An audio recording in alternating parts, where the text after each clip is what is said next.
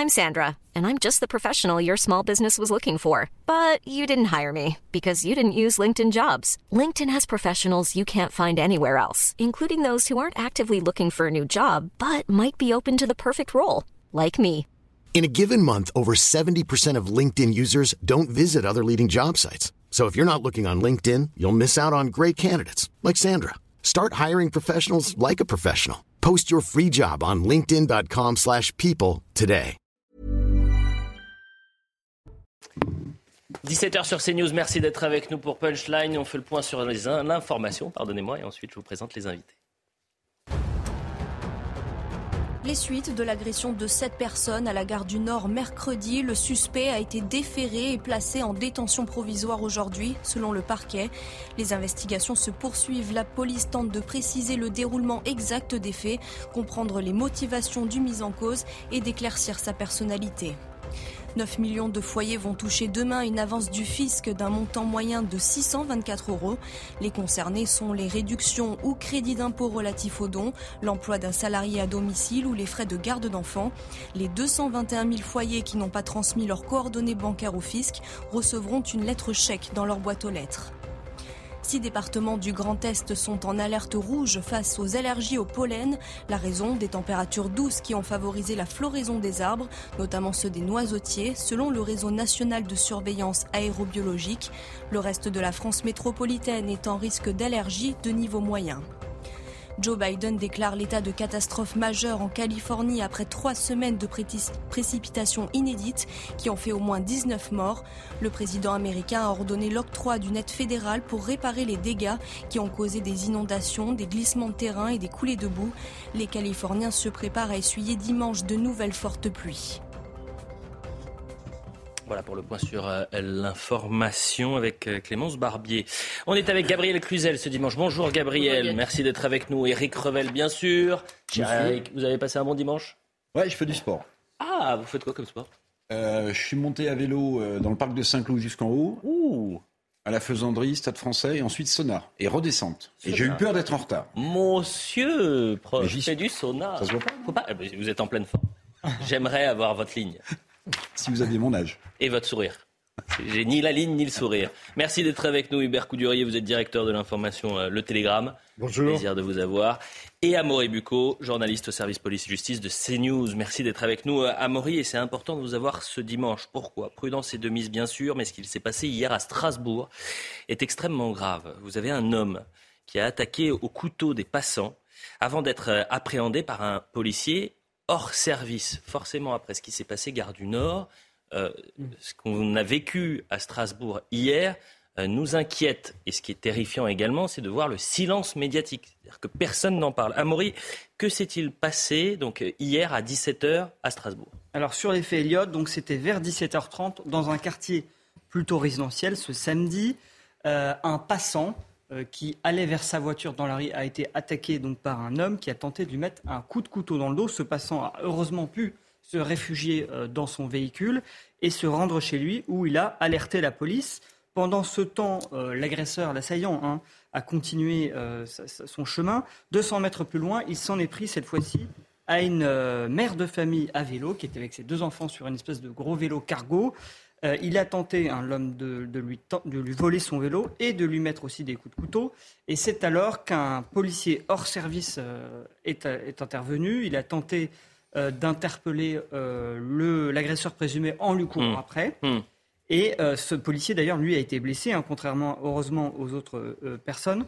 Euh, lui, ce policier, il a eu une blessure à la main et il a eu également l'épaule démise et il s'est donc vu attribuer 45 jours euh, d'incapacité totale de travail. Ce qui n'est pas rien, 45 jours euh, d'ITT, bien sûr. Euh, L'homme aurait tenu des propos assez, voire très inquiétants au moment de son interpellation à Amaury. Voilà, et plus exactement, après son interpellation, c'est-à-dire qu'il y a un équipage de police qui est arrivé sur place, a interpellé l'homme, et l'homme a été emmené au commissariat, et c'est Mm. pendant ce trajet et jusqu'au commissariat que l'homme a effectivement tenu ses propos. Alors, il a parlé en arabe, hein, c'est ce que disent euh, les euh, policiers, il a fait des sortes de prières, euh, il a également répété Allah Akbar, et puis, arrivé au commissariat, il aurait dit cette phrase en français cette fois-ci, vous irez tous en enfer à cause de, ce que vous faites en Palestine. Mhm. sachant que tout ce qui a été dit pendant le trajet et au commissariat, hein, c'est ce que nous indiquent nos sources policières, a été enregistré par les caméras des policiers. Et alors pour finir, euh, selon euh, ces sources policières, hein, une enquête a été ouverte, confiée à la police judiciaire de Strasbourg pour tentative de meurtre. Et le parquet national antiterroriste ne s'est pas euh, saisi pour l'instant de, ce dossier. on parlera dans un instant du policier qui s'est vu quand même adresser 45 jours d'ITT. Encore une fois, je le répète, prudence et de mise, puisqu'on est au début de l'enquête. Mais ce qui est terrible, c'est que ces drames se répètent. Et ce qui est encore terrible, mais ça c'est une autre chose, c'est plus de la forme que du fond, mais c'est dans un silence médiatique assourdissant. C'est-à-dire que comme c'est devenu banal, euh, on n'en parle pas ou, presque. Je, donne juste le tweet de Gérald Darmanin, merci au policier euh, courageux qui, en dehors de son service, a interpellé un individu très menaçant à Strasbourg.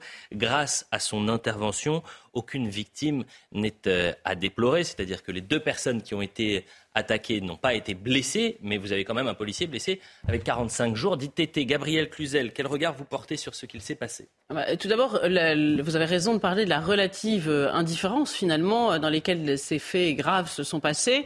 Euh, je pense pour deux raisons. La première, c'est que idéologiquement, ça dérange certains. Il ne faut pas parler de ces sujets-là parce que ça fait monter l'extrême droite, parce que c'est raciste, parce que tout ce que l'on veut, tout ce que vous connaissez le narratif habituel.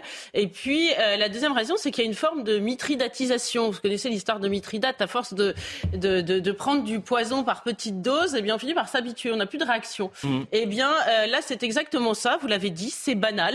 C'est devenu euh, quelque chose de courant. Donc, euh, comme on ne peut pas faire les gros titres à chaque fois qu'il se passe ce genre d'événement, ben finalement, ça passe de façon assez, ça passe inaperçu. Vous avez dit on ne peut pas faire les gros titres, Gabriel. Mais et là, je me tourne vers vous, Hubert Coudurier. On ne veut pas ou on ne peut pas les gros titres.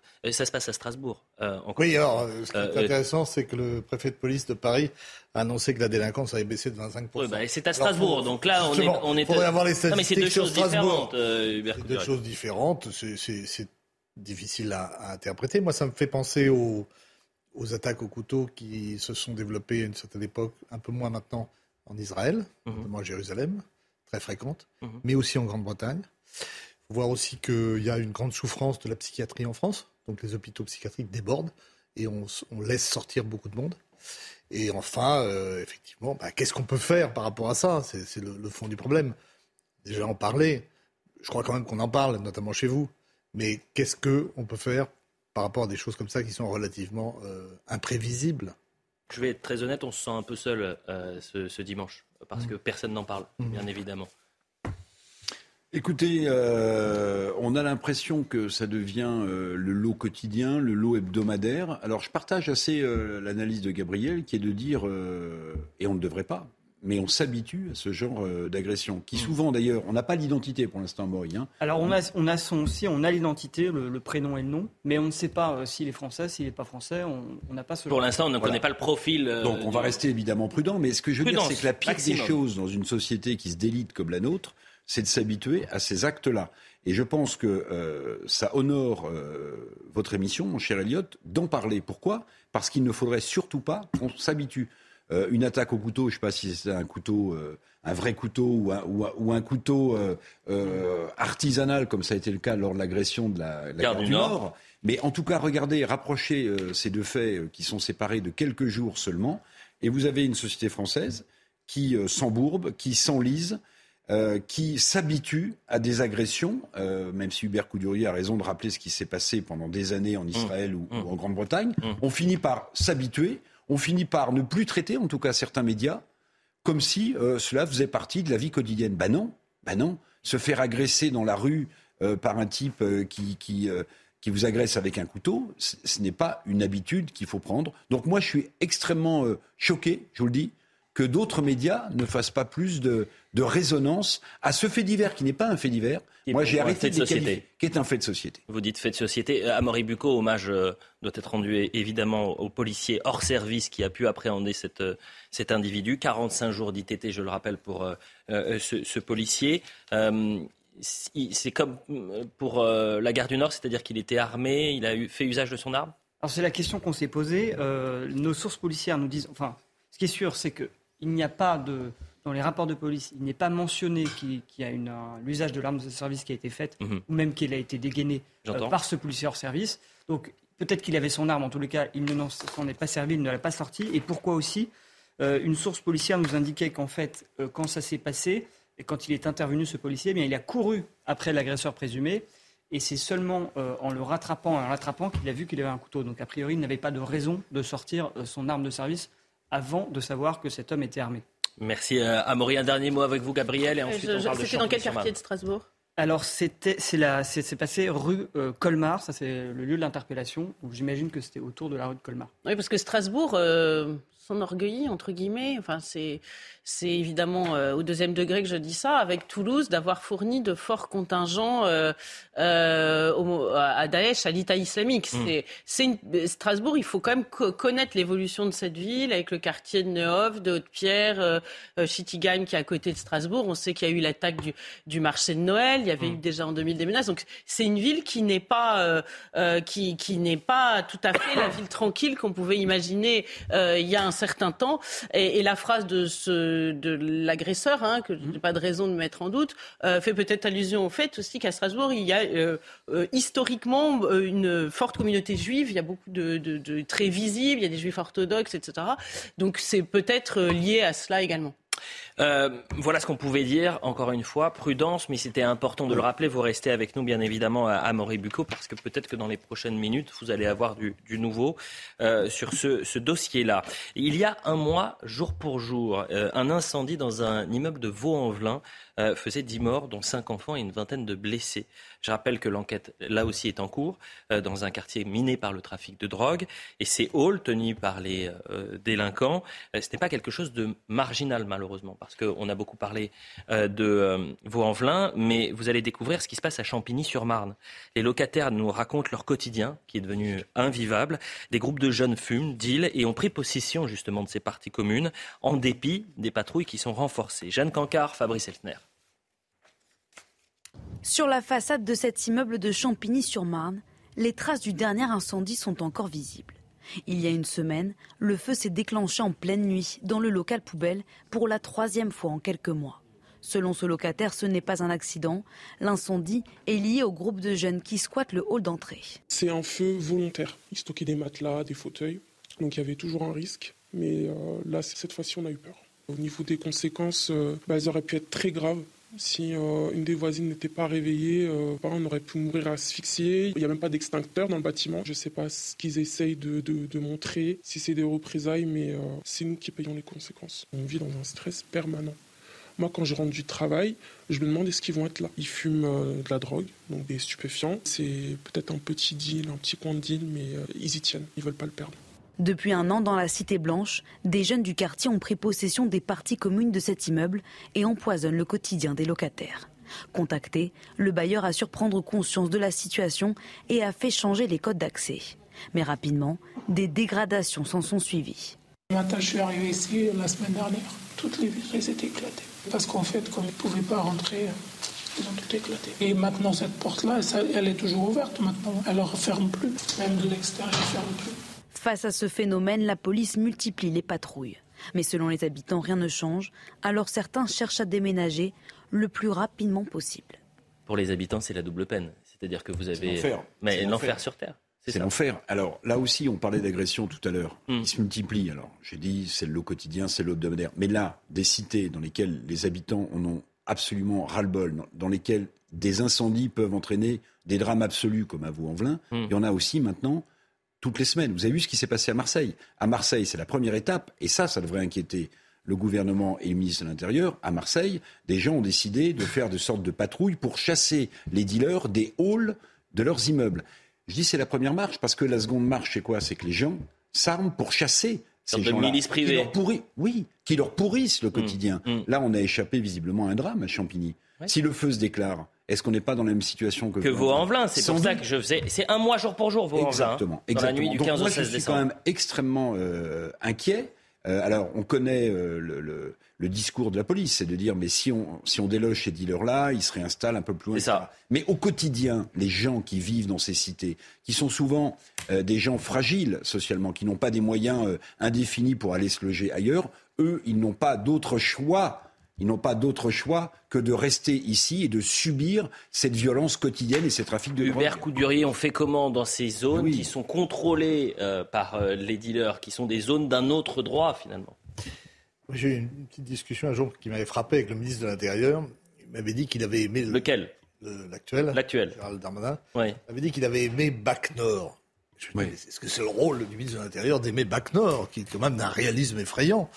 Et euh, on voit à quel point ces cités sont gangrénées par le trafic de, drogue. Et je lisais l'autre jour un article très intéressant dans Le Point sur le fait qu'on est vraiment dans un commerce maintenant international, avec euh, notamment en Belgique euh, et, en sur la façade atlantique, des ponts de débarquement, etc., qui, sont, qui deviennent... Et, et, et, si vous voulez, euh, vous parliez tout à l'heure de Vaux-en-Velin, des incendies. Bon, il y a eu des efforts énormes qui ont été faits par l'ANRU à une certaine époque, qui ont d'ailleurs été interrompus. Mais ça n'a pas suffi parce qu'aujourd'hui, hmm. on a un problème d'ordre public et que dans ce pays. Mettons les pieds dans le plat. Non, mais mettons les pieds dans le plat. Est-ce qu'il faut faire parce que. Je peux terminer ma phrase. Non, mais oui, mais il faut aller plus vite. Qu'est-ce qui se passe en Bretagne, Hubert Coudurier Est-ce qu'il y a la même chose en Bretagne? Vous êtes du Télégramme de Brest. Est-ce que, est que le trafic de drogue est en train de gangréner aussi les cités en Bretagne? Si, mais c'est moindre que, évidemment, euh, à Paris, en région parisienne, en PACA, etc. Mais dans des villes, même comme Vannes ou Brest, mais ça se développe. On a un problème. Aujourd'hui, on est impuissant. On a un problème dans ce pays d'ordre public. Bon, on alors ne contrôle plus la sécurité, comme on ne contrôle plus d'ailleurs. D'accord, mais là on enfonce des portes ouvertes. Est-ce qu'on doit mettre les pieds dans le plat? C'est-à-dire que vous aviez par exemple Samia Kali qui disait à Marseille la situation est telle qu'il faut, euh, pourquoi pas mettre l'armée? On fait comment, Gabriel Cluzel Non, mais il y a un certain nombre de gens comme ça qui ont appelé euh, à faire venir l'armée. Euh, Éric Ciotti, parlez de Samia Gali, mais euh, en fait, c'est une surenchère qui est, qui est, inutile et qui est même dangereuse parce que l'armée, elle est avec des armes létales par, par définition. Donc, hmm. c'est quand même. C'est quelque chose d'assez fort. Ils n'ont pas des pistolets à eau, les dealers. Hein. Quand vous en parlez avec, quand vous en parlez avec les policiers et les gendarmes, hmm. ils vous disent on, on a encore les moyens euh, d'intervenir. On n'en est pas au stade où nous avons pas le moyen. Ce qui manque, c'est la volonté politique. C'est autre chose. C'est-à-dire que vous pensez bien que d'ailleurs c'est absurde de dire faisons intervenir l'armée. On voit pas bien comment ceux qui n'ont pas le courage de faire intervenir les policiers et les gendarmes auraient le courage de faire intervenir l'armée. Il ne faut, il faut précisément faire intervenir la police et les gendarmes tant, tant qu'ils peuvent encore maîtriser la situation et, qu'on ne passe pas à, l'étape supérieure. Le problème, c'est qu'aujourd'hui, ils savent que euh, ils ne seront pas couverts si euh, les choses se façon se, font de façon un peu musclée. Hein. Vous savez très bien qu'à chaque fois qu'il y a une petite vidéo qui circule, parce qu'évidemment, un point de deal, on ne va pas le démanteler avec un, un, petit air de flûte et puis un bouquet de roses. Euh, alors là, ça fait, on en fait des tonnes. donc, donc, vous voyez bien qu'en réalité, c'est une volonté. On va mettre les pieds dans le plat. Je vais prolonger la réflexion de Gabriel. L'une des raisons pour lesquelles on ne veut pas aller chercher ces dealers dans ces cités ou dans ces quartiers. C'est parce que si on interrompt le, trafic, si on interrompt l'enrichissement de ces gens-là, alors la classe politique, et peut-être le ministre de l'Intérieur, je n'en sais rien, il faudrait lui poser la question, craint un embrasement généralisé. C'est-à-dire que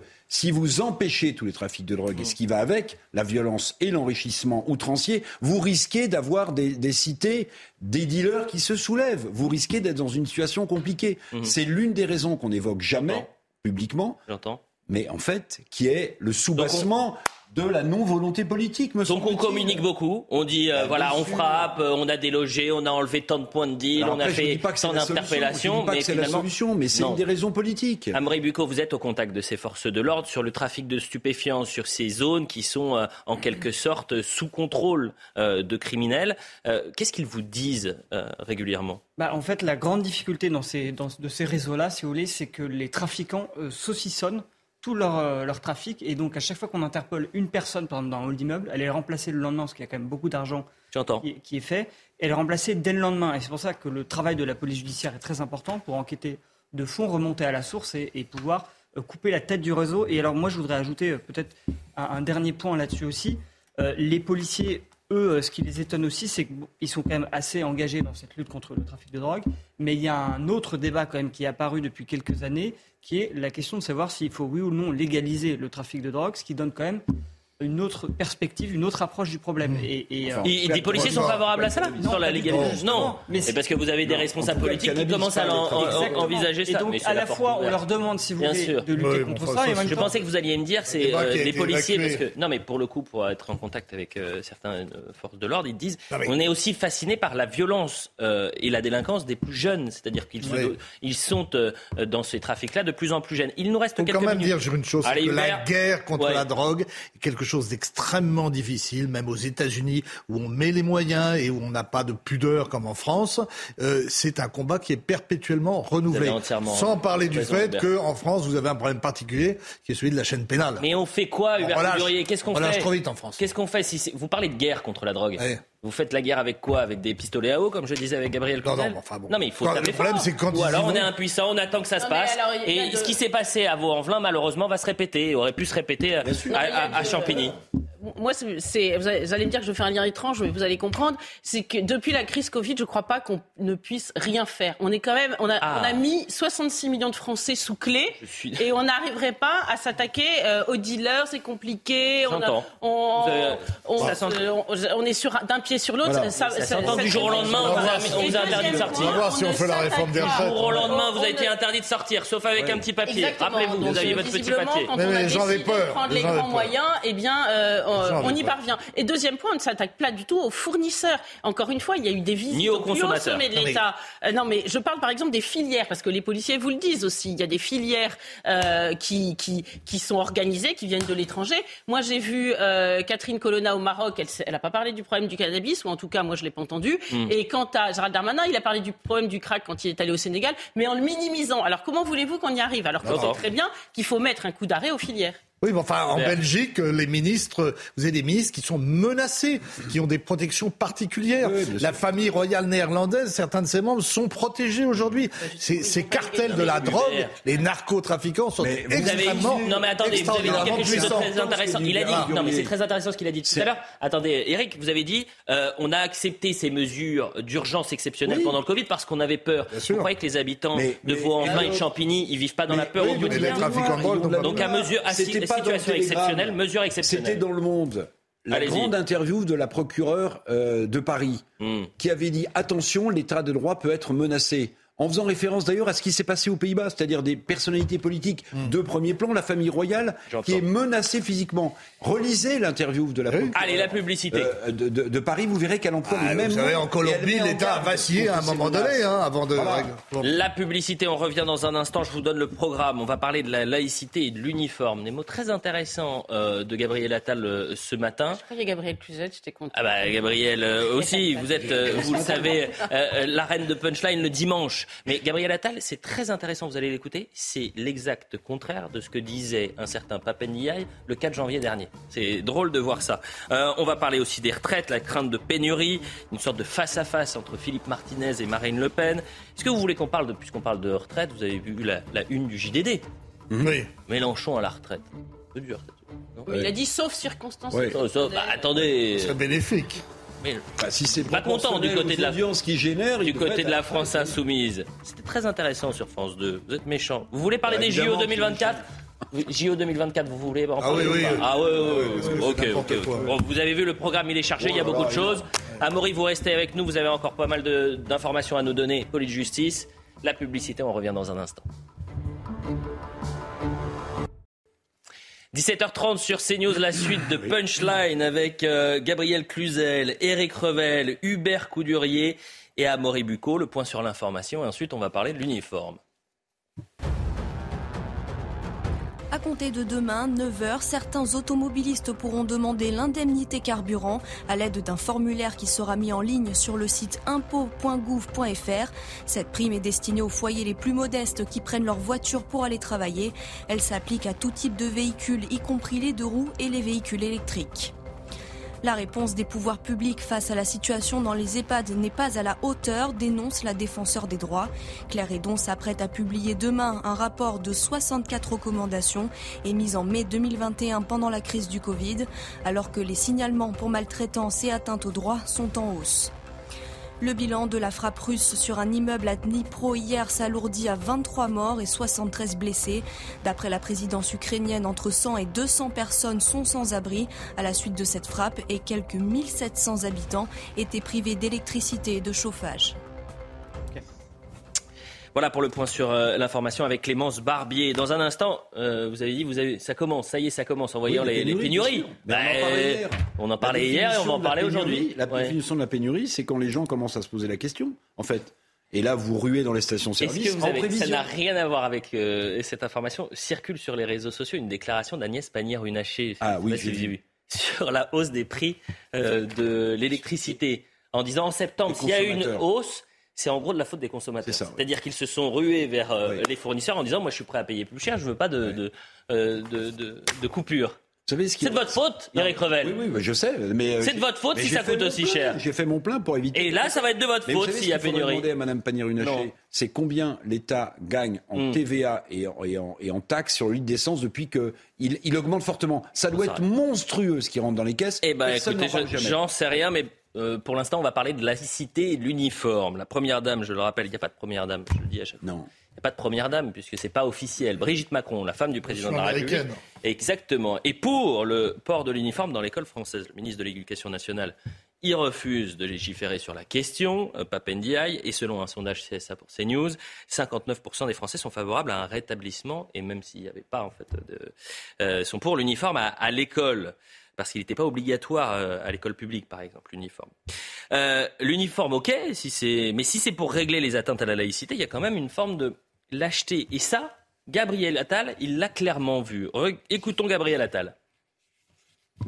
Euh, moi, ce que je voudrais, c'est qu'on réponde à cet enjeu de la laïcité à l'école dès aujourd'hui, sans attendre, entre guillemets, l'uniforme pour le faire. Moi, je pense qu'il y a une attente dans notre pays d'autorité, je pense qu'il y a aussi une attente, et d'ailleurs chez euh, euh, certains jeunes, euh, de sentiment d'appartenance.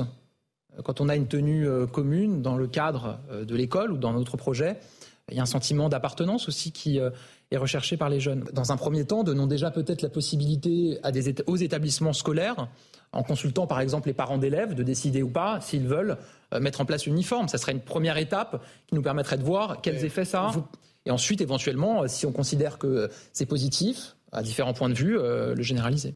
Janvier dernier, Papendiaï, je ne veux pas ouvrir ce débat de l'échelle nationale, je ne veux pas de loi sur ce sujet, imposer euh, le port de l'uniforme à tous les élèves, c'est non. Alors, l'uniforme pour régler les problèmes des abayas, des camis, des atteintes à la laïcité, euh, l'acheter ou pas? Gabriel Cluzel non, mais il faut revenir euh, plus avant. Moi, je suis pas tout à fait d'accord avec, cette idée que ce serait, une lâcheté. Euh, en réalité, on, on soude un relativisme absolu qui, est depuis, euh, pardon de toujours revenir à cette date, mais il se trouve qu'elle est le point zéro d'une évolution grave de notre société depuis mai 68, qui est notre société gangrénée par le relativisme. Et on n'a pas le droit, par exemple, quand on est proviseur, on a vu des tas d'incidents sur le sujet, de dire ce qu'est une tenue décente. Alors on a tout autorisé. Vous voyez, on a tout autorisé. Mmh. on peut venir n'importe comment à l'école. Hein. C'est comme McDo, viens comme tu es. Euh, voilà. Donc euh, à partir de ce moment-là, on, alors même d'ailleurs les garçons qui venaient en jupe, auxquels on disait quand même c'est bizarre de venir en jupe. Oh là là, vous n'êtes pas bien. vous êtes, euh, enfin, on, les accusait de tous les mmh. péchés de la terre, les proviseurs. Donc on se retrouve dans une situation impossible. Alors évidemment, quand arrivent des abayas, des voiles islamiques, que voulez-vous qu'on dise? On a tout autorisé. Donc les gens peuvent venir en Père Noël, tout ce qu'ils veulent. Donc évidemment, c'est très compliqué. Non mais je, vous promets aujourd'hui, c'est très compliqué pour un proviseur de dire non à, à quelque tenue que ce soit. Donc, face à, ces problèmes de tenue islamique, euh, bah, ils sont complètement démunis. En fait, ce relativisme a gangréné notre société et empêché toute opposition. Quand bien même ils voudraient le faire, le bah, là, Gabriel Attal, il est l'avantage, pardon, l'avantage de l'uniforme, c'est que au moins ça s'impose à tous. Ça règle, ça règle le sujet parce que là, il fait quoi, Gabriel Attal? Il fait une passe à l'aile au proviseur. En réalité, il n'a pas envie de se prononcer sur le sur l'uniforme. Moi, je l'ai pas entendu se prononcer. Il veut pas, il veut pas démentir, euh, euh, comme, euh, il veut pas contrevenir à l'opinion de Brigitte Macron. Il veut pas contredire Papendiaï. Donc il dit on n'a qu'à faire une consultation. Ça c'est le grand truc, les, consultations au mm. gouvernement. On n'a qu'à faire une consultation dans chaque école. Bah écoutez, autrefois il n'y avait pas d'uniforme. Vous avez raison, mais il y avait une blouse. Et bah la blouse c'était très bien, par exemple. Et pourquoi pas de décider C'est la, France, c'est la France. Pourquoi c'est la France Ça veut dire quoi C'est la France? On blablate. Alors la première dame a une initiative. Bon,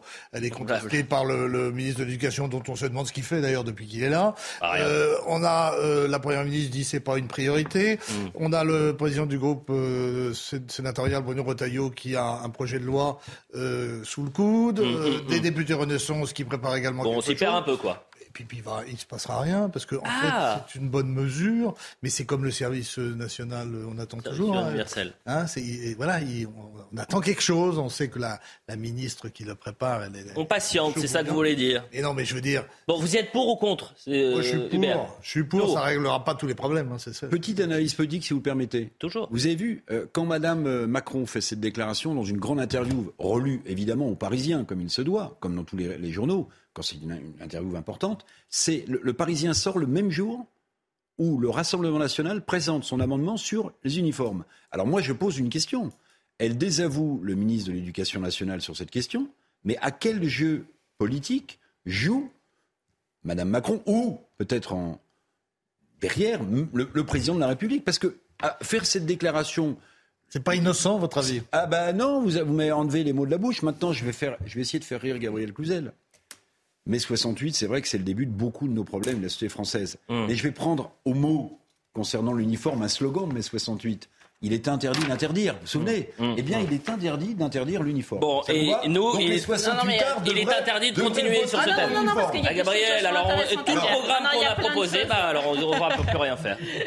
Vous avez quoi Vous avez de nouvelles informations Non, mais moi je peux vous parler des chiffres si vous voulez des, atteintes à la laïcité. Ah bah c'est important, oui. Ah bah. Alors, on avait euh, en 2022, la première moitié de l'année, il y a eu 1500 euh, atteintes à la laïcité qui ont été dénombrées. Alors, il faut savoir qu'effectivement, la tenue, c'est le principal atteinte à la laïcité euh, décomptée. Vous avez aussi d'autres choses. Vous avez les refus d'activité, les revendications, des mmh. paroles, etc. Mmh. Ensuite, c'est assez frappant, il y a eu une brusque augmentation de septembre à octobre, puisque en septembre, il y avait eu 313 atteintes à la laïcité dans les écoles puis 720 en octobre, mmh. et puis en novembre, c'est redescendu à 353 atteintes à la laïcité. Et le ministre de l'Éducation nationale s'en était félicité. Gabriel, le, mot de la fin sur cette thématique. Non, mais le cœur du sujet, c'est euh, finalement un sujet d'identité. Pourquoi ceux qui veulent viennent avec des tenues islamistes viennent avec ces tenues-là? Parce qu'ils revendiquent une forme d'identité. Et euh, l'uniforme, c'est aussi une, une forme d'identité. Ça veut dire qu'à plusieurs, c'est holiste par définition, l'uniforme, parce qu'un uniforme tout seul, c'en est plus un. Eh bien, on revendique l'identité, par exemple, d'un établissement, être fier de son établissement. Eh bien, voilà de, de, de, de belles choses à reconnaître à faire d'un établissement parce que, par exemple, c'est un établissement calme, un établissement d'excellence. Vous voyez que c'est tout un tas de gros mots pour notre ministre de l'Éducation. Donc c'est pour ça qu'il ne veut pas s'engager là-dedans parce qu'il ne se reconnaît pas. Elle m'a fait peur, Brigitte euh, Macron, parce qu'elle m'a dit en revanche une tenue pas trop tristoun. Oui. Je sais pas ce que ça veut dire, pas trop bah, euh, si, ça s'entend. Bah, pourquoi pas coloré avec un, un, blason. Oui, attention aux fausses bonnes idées. Parce que si vous refilez la patate chaude au proviseur et que vous vous retrouvez avec des uniformes pas tristounets, mais d'une extra extravagance folle. Je, croyais que c'était leur responsabilité. Écoutez, Donc, on va demander à, la police du style de faire très attention euh, à l'uniforme, si uniforme il, il y a. Plus sérieusement, les retraites, avec la crainte des pénuries officiellement, il n'y aurait que quelques dizaines de stations pour l'instant à sec. Mais euh, la crainte, elle se précise. Euh, vous avez déjà euh, des dizaines et des dizaines d'automobilistes qui font la queue, qui mmh. préviennent, parce que, en tous les cas, ils ont déjà vécu, on l'a vécu le scénario en octobre, on ne veut pas le revivre aujourd'hui. Huit syndicats, je le rappelle, appellent à la grève le 19 janvier prochain, et les Français, ils tremblent. Écoutez. J'ai fait le plein parce qu'on ne sait pas ce qui va se passer la semaine prochaine. Et j'ai rempli un jerrycan en plus. Juste parce qu'on rentre à notre domicile. On sait qu'il y a des mouvements, mais on n'avait pas ça en, ligne de mire. Bah, j'étais, j'étais à sec, donc euh, j'ai dû faire euh, du gasoil. Et par rapport au mouvement social, donc on serait obligé d'aller au, d'aller au travail avec la voiture et ça va, ça va nous coûter plus cher. Je suis pas plus stressé que ça parce que j'ai d'autres solutions, mais, mais là c'est, c'est pas pour spéculer ni même euh, pour autre chose. Bon, est-ce que comme les Français vous tremblez, Eric Revel Bah oui, vous y croyez J'ai fait mon plein. Non mais franchement, vous pensez qu'on va être bloqué, bah, paralysé comme en octobre Vous savez, alors on, a, on, dit souvent que les Français ont la mémoire courte, mais là, pour le coup, ça s'est passé il n'y a pas tellement longtemps. C'était en décembre. Donc on va pas leur refaire leur coup. Le coup. En fait, ce qui est assez intéressant euh, psychologiquement, c'est que euh, on nous annonce une grève très forte. Monsieur Martinez a insisté. Hum où il n'a pas tort, c'est que c'est la première fois depuis 12 ans que huit syndicats ensemble appellent à des mouvements sociaux. Donc les Français, ils ne veulent pas être de nouveau pris au dépourvu.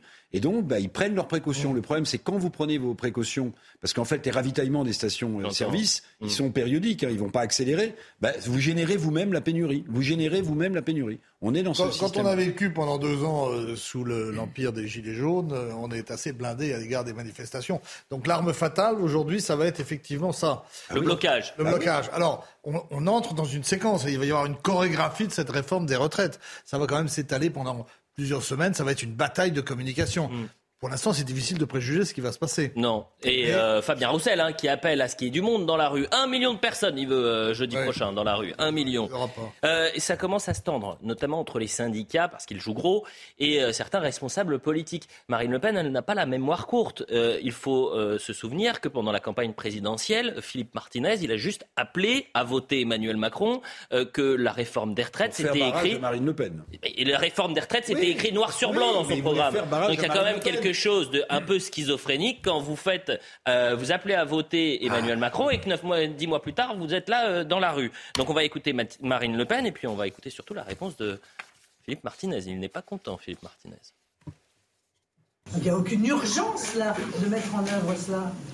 Euh, il y a un côté sadique. Il faut que l'ensemble des Français fassent comprendre au gouvernement qu'ils sont fondamentalement opposés à cette réforme des retraites. Et moi, je suis désolé de le rappeler, mais ceux qui ont appelé à voter pour Emmanuel Macron au second tour de l'élection présidentielle portent une responsabilité écrasante dans cette réforme des retraites. Donc ils pourront toujours aller manifester, s'agiter, comme le fait M. Martinez et les autres responsables syndicaux. Il n'en demeure pas moins qu'ils sont responsables de l'élection d'Emmanuel Macron. Ils sont donc directement responsables de la mise en œuvre de cette réforme des retraites. Voilà, je veux dire, les masques tombent pour le coup. Les masques tombent pour Marine Le Pen. Réponse ce matin de Philippe Martinez. Ce genre de soutien, on n'en a pas besoin. Et puis, et puis, vous savez aussi que nous n'avons pas les mêmes valeurs que ce parti.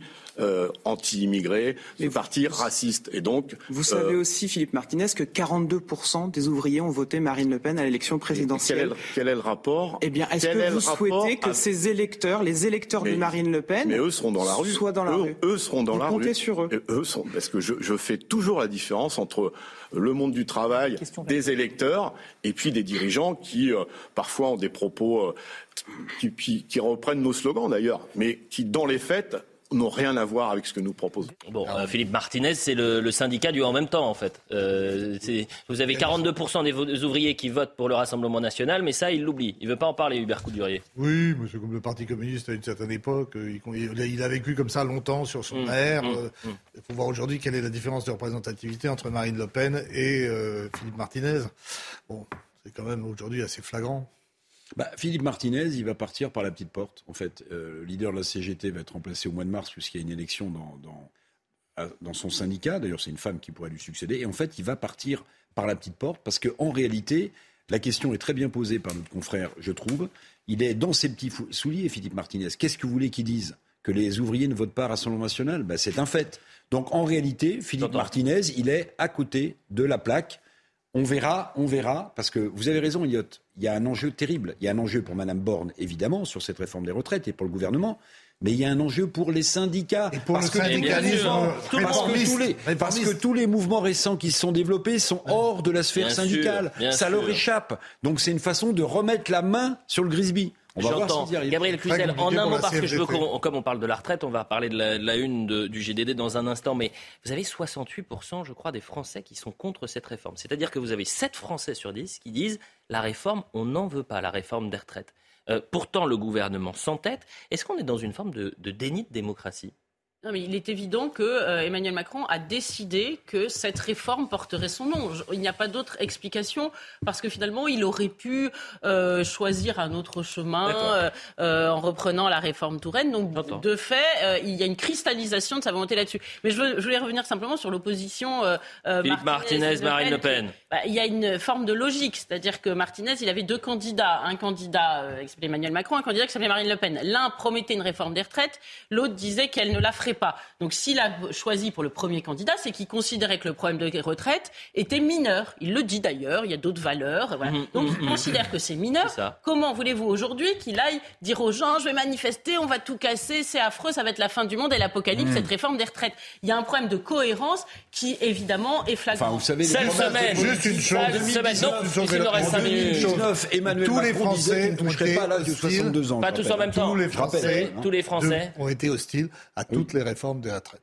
Bon, bah, écoutez, bah, peut-être qu'il faut euh, penser autrement. Peut-être qu'il faut penser autrement. et si vous avez sept Français qui vous disent j'ai pas envie de cette réforme et qu'on vous dit bah on va la faire quand même, il y a quand même peut-être un petit problème.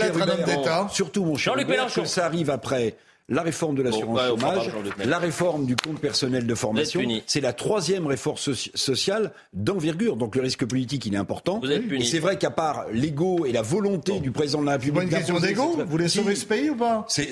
Bah, vous voulez ce pays ah, Non, mais il ne sera pas sauvé. Il n'y a pas de. Il n'y a pas de. Il n'y a, pas de genre démographique. Il ne se passe rien sur le plan des. Un mot, Ça va nous amener jusqu'à 90 Sale semaine, puisqu'on parle des retraites. Vous avez vu la une du JDD, du journal du dimanche. Monsieur. Ça a dû faire plaisir à l'intéressé, Jean-Luc Mélenchon. Jean-Luc Mélenchon à la retraite. Bientôt la retraite pour Jean-Luc Mélenchon, avec un point d'interrogation bien sûr. Sale semaine pour le leader euh, Mélenchon, euh, audience cata sur France 2, Fabien Roussel qui le lâche. Euh, et comme si ça ne suffisait pas, vous avez la une du Parisien et également le, la France insoumise, c'est Anne Hidalgo qui le dit, n'est pas un parti démocratique. Est-ce qu'on a la, une du Parisien? Juste en un mot, on va écouter Aurore Berger qui est revenue sur euh, euh, Jean-Luc Mélenchon en disant qu'il est disqualifié complètement. Ça, c'est Aurore Berger qui le dit. Écoutez. Celle qui a été punie, c'est l'ex-compagne d'Adrien Quatennens qui a été frappée. Et je crois que sur ce sujet-là, l'indécence de Jean-Luc Mélenchon, elle monte d'interview en interview. Indécence. Je crois que Jean-Luc Mélenchon est disqualifié.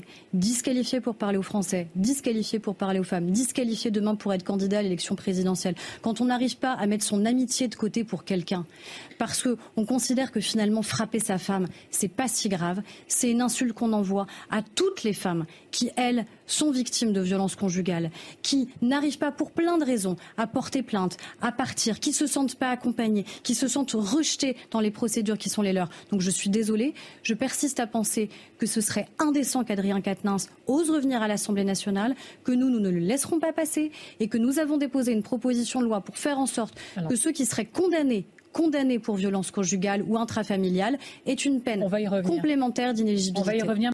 Bon, il y a plein de choses dans cette déclaration, mais est-ce que Jean-Luc Mélenchon est, selon vous, disqualifié, Eric Revel? Non. Non Non, pas pour la gauche, pas pour NUPES, pas du tout. Hmm. Moi, je pense que Berger est en euh, service commandé euh, politiquement. Elle a, elle, a, elle a comme cible depuis des semaines Jean-Luc Mélenchon euh, et ce qui se passe à la France insoumise. Alors, je ne minore pas évidemment les faits pour lesquels M. Katnins a été condamné, mm. d'ailleurs. Mais je dis simplement, euh, M. Katnins est un politique de, qualité, c'est indéniable, c'est quelqu'un qui a, de l'ampleur, mm-hmm. c'est quelqu'un qui était désigné comme le devin de M. Mélenchon, c'est quelqu'un qui peut représenter la gauche. Moi, je pense qu'il y a une espèce de chasse au Mélenchon oh. euh, qui est ouverte. Oh. oui, il y a une chasse au Mélenchon. Hubert, allez-y, Hubert. Hubert, allez-y. Et pourtant, je vais vous dire, bon, c'est pas votre credo. Non, mais ça y est, en fait, derrière, derrière ah, le sourire d'Éric Revel. Vous êtes un vieux journaliste politique, Hubert Coudurier, ne laissez pas piéger. Par, par, on a un parti stalinien mais, qui vient d'en faire la démonstration, qui est totalement irréaliste sur le plan économique et qui en plus se paye le luxe d'être complètement décalé par rapport aux luttes de gauche féministes qui parfois sont excessives, mais enfin qui constituent son créneau naturel. Donc effectivement, il est bon pour la retraite.